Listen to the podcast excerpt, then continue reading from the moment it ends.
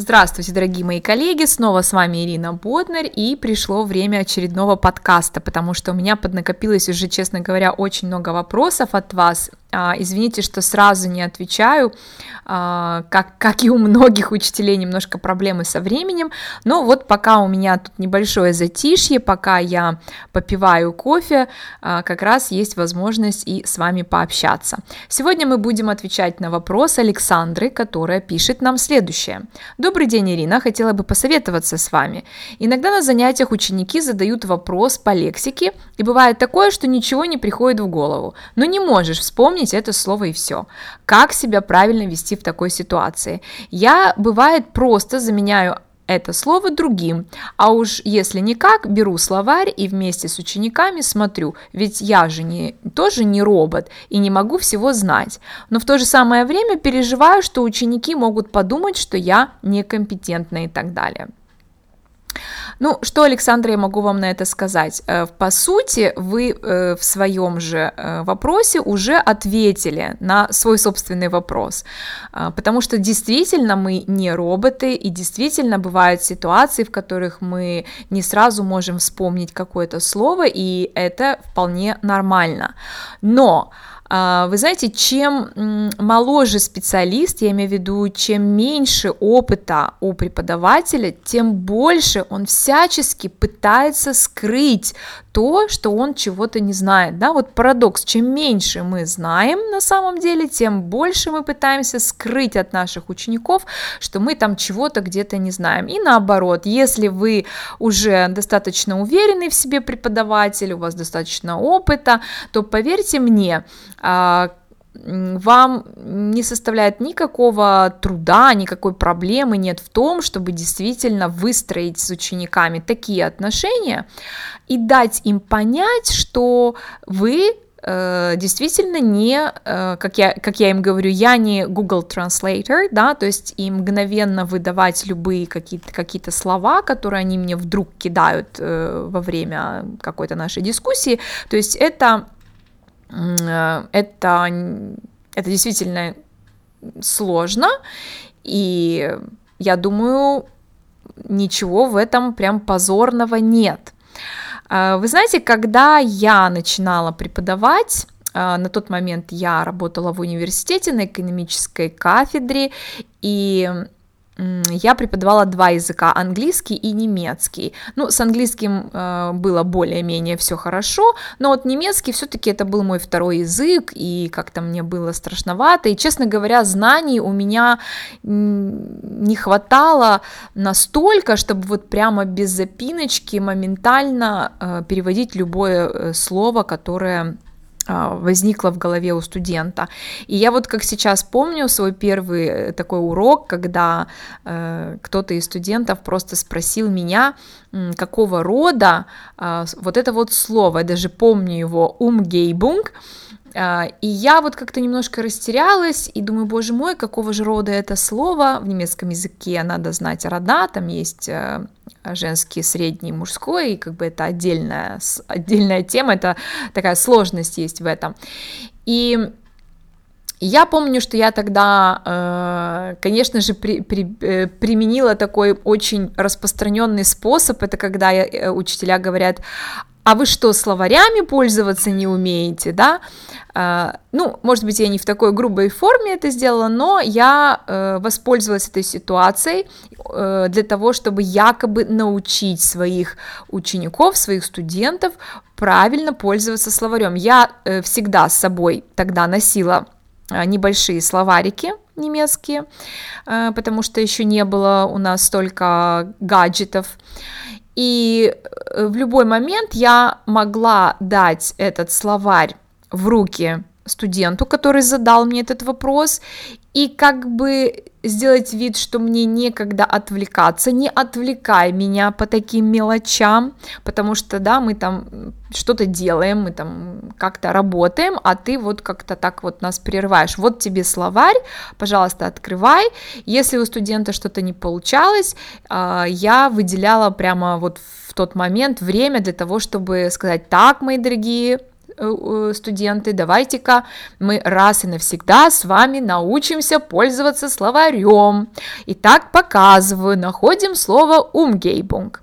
Ага, нашли. Что там написано? Что мы там видим? Что это за аббревиатура? Почему там буковка F? Ага, потому что это феминина. Ага, это значит женский род. А если бы это был мужской, то было бы маскулин. А если бы это было бы нойтра. И так далее, и так далее. То есть я как бы из этого прямо, знаете, разыграла какой-то такой вот урок, как будто бы так все должно было быть, и мне нужно было студентов научить пользоваться словарем. На самом деле я просто сама не могла вспомнить этот артикль, то есть, ну, вот как-то так выкрутилось. И с тех пор э, я действительно всегда с собой носила эти словари, и каждый раз потом предлагала своим ученикам пользоваться этими словарями, то есть не использовать меня в качестве переводчика, э, а при, таким образом я приучала их э, к использованию словарей. Сегодня это вообще не проблема э, в, моих, в моей аудитории, потому что благо у нас есть Wi-Fi, интернет, и все мои ученики имеют смартфоны, какие-то планшеты, поэтому, может быть, вы видели в ленте, моменте, даже когда мы работаем над какими-то текстами, или они там э, готовят какой-то небольшой speaking, да, там такая preparation stage идет, они э, редко, когда меня спрашивают, как перевести то или иное слово, они приучены к тому, что они пользуются онлайн-словарями. Ну, если уже там, конечно, какие-то совсем для них тяжелые, непонятные вещи, я, конечно, помогу. Так вот, э, один из вариантов, э, как, эм, как выйти из этой ситуации, это, конечно же, приобщить своих учеников э, к словарям и, как бы, и научить их ими пользоваться. А, и давайте подумаем вместе, вот почему нам, учителям, иногда бывает сложно э, перевести какое-то там слово, которое просит ученик. Ну, во-первых, есть какой-то такой эффект неожиданности, да, то есть э, когда вы о чем-то говорите или кто-то говорит, и тут вдруг, а как сказать вот это? И у вас, конечно же, от неожиданности этого вопроса а, сразу мозг не включается и поиск да, в, мозге не так быстро происходит, и это абсолютно нормально. То есть мы же люди, правильно? То есть тут потом возникает некий стресс, потому что если учитель переживает по этому поводу, как бы ему не выглядеть плохо в глазах учеников, то, естественно, для него такие вот резкие вопросы – они являются стрессом, а стресс тоже нас стопорит в какой-то степени. Ну и, знаете, на самом деле я заметила, э, самая главная причина в том, что мы не всегда э, можем сразу отвечать на подобные вопросы, это только потому, что нам не хватает контекста. Вот, например, как сегодня на уроке кто-то кто из учеников э, в процессе дискуссии, они работали в парах, они отвечали на вопросы, кто-то мне говорит, Ирина, а как сказать похоже? Да, ну, как сказать похоже? Ну, естественно, даже не потому, что я не знаю, как сказать похоже. Мне непонятно, что человек хочет сказать, поэтому я всегда а, переспрашиваю, что вы имеете в виду, скажите мне целое предложение, задайте мне больше контекста, и только после того, как я услышу от ученика пол, полное предложение, даже пусть это будет на русском языке, но мне главное понять, да, что он хочет, чтобы я ему перевела, э, я только тогда отвечаю. Почему этот прием очень-очень действенный? Потому что, во-первых, э, когда вы просите перефразировать, э, вернее, объяснить контекст, в котором ваш ученик хочет использовать это слово – вы тем самым высвобождаете некое время для себя, для того, чтобы уже в голове прокрутить какие-то варианты. Просто вам нужно чуть-чуть времени. Так вот, пока ваш ученик э, говорит вам, что именно он хотел сказать, вы в это время уже в голове думаете, да, перебираете варианты. Потом вы услышали этот контекст. Даже на этом этапе я не спешу выдавать слово, потому что я обращаюсь к другим студентам, да, коллегам, которые находятся с нами на том же самом уроке, и как бы э, ищу студентов, которые могли бы, возможно, подсказать это слово. И вы знаете, очень часто бывает так, что ученики действительно быстрее вспоминают то слово, которое нужно, чем я. Такое случается. А, и плюс для них это лишний раз будет хорошая практика а, подумать. А, и опять же у вас появляется дополнительное время, пока вы других привлекаете к ответу, и это становится намного полезнее и для ученика, и для учеников, и для вас. У вас есть время подумать, потому что моя студентка, например, хотела сказать, эм, у нас э, есть много похожего, как выяснила я потом. И, естественно, я ей перевела как we have something или we have a lot in common. А, она говорит, а как сказать э, у нас похожие ответы? Ну, это уже будет другой вариант. I, we have the same, да, или там similar uh, answers и так далее, и так далее. То есть э, я бы вам действительно порекомендовала, э, прежде чем отвечать э, на их вопросы, переводить какие-то отдельные слова, обязательно задайте вопрос What do you mean?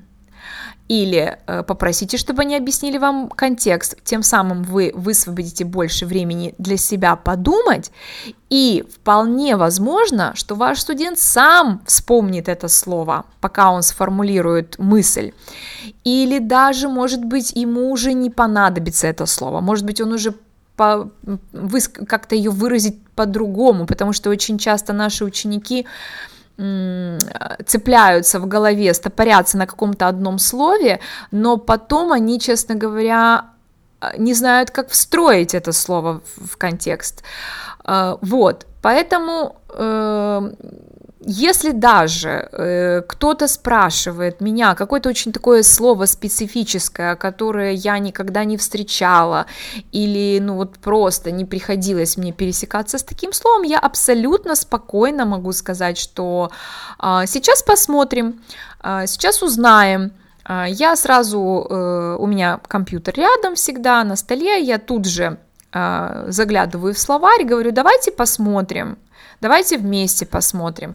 Даже если это интересное какое-то слово, которое заслуживает нашего внимания, я могу включить проектор, вывести э, то, что у меня на экране компьютера на проектор, и мы вместе разберем, посмотрим все варианты, сравним там антонимы, синонимы и так далее, и так далее. То есть я бы вам, Александр, посоветовала просто э, оставаться собой, оставаться человеком, действительно не прикидываться и не пытаться строить из себя всезнающего преподавателя, э, потому что ученики всегда, всегда чувствуют, видят, прямо считывают вот с нашего, с нашего body language, что на самом деле мы не знаем, но пытаемся как-то выкрутиться, потому что, чтобы выкрутиться, надо быть очень искусным тоже опытным, да, таким неким актером, чтобы скрывать какие-то свои пробелы. Э, для меня абсолютно не, меня никак не смущает, если, например, я слово помню, как оно звучит, но когда меня кто-то просит э, написать это слово, а я вот, может быть, там не уверена, как оно пишется, spelling, я просто могу попросить своих учеников перепроверить, правильно ли я написала на доске то, что нужно было. И если даже я неправильно написала, они меня корректируют, я их благодарю за это, и у нас абсолютно нормальные, хорошие, а, позитивные отношения, и поверьте мне, ваш авторитет в их глазах может упасть только если вы будете пытаться а, их обманывать. Вот тут точно вы потеряете авторитет. И это всегда чувствуется, это очень трудно скрыть. Но если вы будете с ними откровенны, если вы будете им просто говорить, что это слово я не знаю, это слово я не встречала, давайте вместе посмотрим, а с подростками я говорю, так, кто первый найдет это слово, тот молодец, они начинают прямо вот чуть ли не на перегонке эти слова в словаре выискивать, и потом я говорю, can you spell the word, они помогают мне это слово записать, и я даже иногда шутя говорю, вот спасибо, говорю, и вы меня сегодня чему-то научили. Поверьте мне, от такой фразы им становится только приятнее, и они еще лучше начинают ко мне относиться, и они ценят э, мою простоту и естественность. Вот, такие вот у меня советы на эту тему, а, дорогие мои коллеги. Если вам есть что добавить, пожалуйста, мне всегда очень интересно а, читать ваши комментарии по этому поводу, как вы поступаете в этих ситуациях, и, может быть, вы нашей Александре посоветуете еще что-нибудь, еще какие-то приемчики, как можно там что-то где-то. Но мой основной прием это уточнить контекст, дать возможность проговорить, э, сформулировать э, мысль ясно и четко до конца, пригласить э, других учеников попробовать перевести и тем самым высвободить для себя время для того, чтобы выдать максимально правильный ответ. Вот и все. С вами была Ирина Ботнарь. До новых встреч в новых аудиоподкастах. Пока-пока.